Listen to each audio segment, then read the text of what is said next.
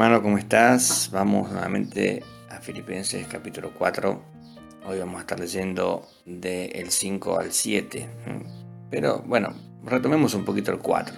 Dice, regocijaos en el Señor siempre, otra vez digo, regocijaos. Vuestra gentileza sea conocida, eh, no oculta, conocida de todos los hombres. El Señor está cerca. Por nada estés afanoso si no sean conocidas vuestras peticiones delante de Dios, como en toda oración y ruego, con acción de gracia. Y la paz de Dios, que sobrepasa todo entendimiento, algo que vos y yo podemos entender, guardará vuestros corazones y vuestros pensamientos en Cristo Jesús. ¿eh? Qué hermoso pasaje, ¿no? ¿Cuántas veces los utilizamos este pasaje? Un pasaje que de mucho ánimo para aquellos que realmente amamos al Señor. ¿eh? Es interesante eh, leerlo y releerlo este pasaje. Pero te decía que quería retomar un poquito este versículo 4, ¿no? Donde Pablo exhorta a regocijarnos en el Señor, regocijarse en la fe. Pablo realmente insta a los filipenses y a nosotros, por supuesto, a mantener una actitud gozosa y reflexiva, de modo de liberarse de toda ansiedad y sustituirla por la oración esperanzadora y agradecida, que muchas veces no lo hacemos, somos propensos a pedir, pedir, pedir, pero somos muy poco propensos a agradecer. Y también Pablo los llama, ¿no es cierto?, además a meditar en las virtudes cristianas y ponerlas en práctica, ¿eh? porque vos podés tener virtudes, yo puedo tener virtudes, pero si no lo ponemos en práctica no sirve de nada. Por eso dice regocijaos, ¿eh? el gozo al que Pablo le convoca eh, no es una felicidad pasajera eh, que depende de las circunstancias, sino un profundo contentamiento con el Señor, eh, cimentado en la confianza que uno tiene en Dios, ese Dios viviente y soberano. Por tanto, mi hermano querido, el gozo es siempre. El gozo tiene que acompañar siempre a los cristianos, aún, aún en los momentos difíciles, aún en los momentos difíciles. Entonces, Pablo anima nos anima a nosotros que nuestra gentileza, sabiendo esto, que tenemos que estar siempre gozosos a pesar de las circunstancias, ¿no es cierto? Que nuestra, nuestra gentileza eh, sea conocida a, todos los hombres. Eh, es la disposición de buscar el bien común antes que el propio. Y es fundamental para preservar las buenas relaciones comunitarias, porque el Señor está cerca, mi hermano. Y realmente lo enfatiza Pablo esto, ¿no? El Señor está cerca, entonces ¿qué tenemos que hacer? Realmente, lo que dice aquí el versículo 5, vuestra, nuestra gentileza sea conocida a todos los hombres. Vos y yo tenemos que estar atentos, a veces no somos ni gentiles con nuestra familia. Bueno, creo que es para prestar atención esto.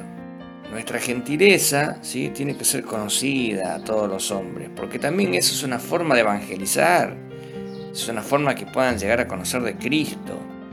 El Señor está cerca, acuérdense. ¿eh? Y nueve, después, en el versículo 6 y el versículo 7, Pablo se hace eco, ¿no es cierto?, de la enseñanza de Jesús en el Sermón del Monte. los creyentes no deberíamos, no deberíamos estar afanosos, sino tendríamos que encomendarnos al cuidado amoroso del Padre Celestial, cuya paz dice aquí la Escritura, nos guardará en Cristo Jesús. Una paz que sobrepasa todo, todo entendimiento, ¿no? Eh, no nos olvidemos que Dios es soberano. Dios es soberano por sobre todas las cosas. Y nada, mi hermano querido, escapa a su control. Absolutamente nada. Los cristianos podemos confiarle todos nuestros problemas a Él, que gobierna todo lo creado y es sabio y amoroso, ¿no es cierto? Eh, sabio amoroso para nuestra vida, digamos así. Mira, me hace acordar un poquito lo que Pablo le escribió a los romanos. ¿Se acuerdan? En el capítulo 8, versículo 31. Bueno, te voy a leer algunos versículos, pero dice así, ¿qué pues diremos a esto? Esto decía Pablo en el capítulo 8 de Romanos, versículo 31. ¿Qué pues diremos a esto? Si Dios es por nosotros, ¿quién contra nosotros? ¿Quién puede estar contra nosotros, hermano? Si Dios es el que nos cuida, el que nos sustenta. El que no escatimonia a su propio Hijo, sino que lo entregó por todos nosotros, ¿cómo no nos dará también con Él todas las cosas? Está bien, no todas las cosas que le pida, porque a veces uno a veces uno le pide cosas que no corresponden, pero sí nos va a dar todas las cosas que Él prometió, hermano. Dice, ¿quién nos separará del amor de Cristo? Tribulación, angustia, persecución, hambre o desnudez, peligro o espada. ¿Quién nos puede separar del amor de Cristo? Antes, en todas estas cosas, somos más que vencedores. Acordate de esto. Por medio de aquel que nos amó. Por lo cual estoy seguro, decía Pablo, que ni la muerte, ni la vida, ni los ángeles, ni los principados, ni la potestad, ni lo porvenir, ni eh, lo alto, ni lo profundo, ni ninguna otra cosa creada nos podrá separar del amor de Dios, que es en Cristo Jesús, Señor nuestro. Entonces, mi hermano querido, creo que es importante no estar afanosos, acordarnos que el Señor es el que suple todas nuestras necesidades. Acordate lo que el Señor dijo en el Sermón del Monte, en el capítulo 6, se acuerda de Mateos, ¿eh? que no nos afanemos por nada, porque Él está a nuestro cuidado. Fue claro el Señor enseñando esto.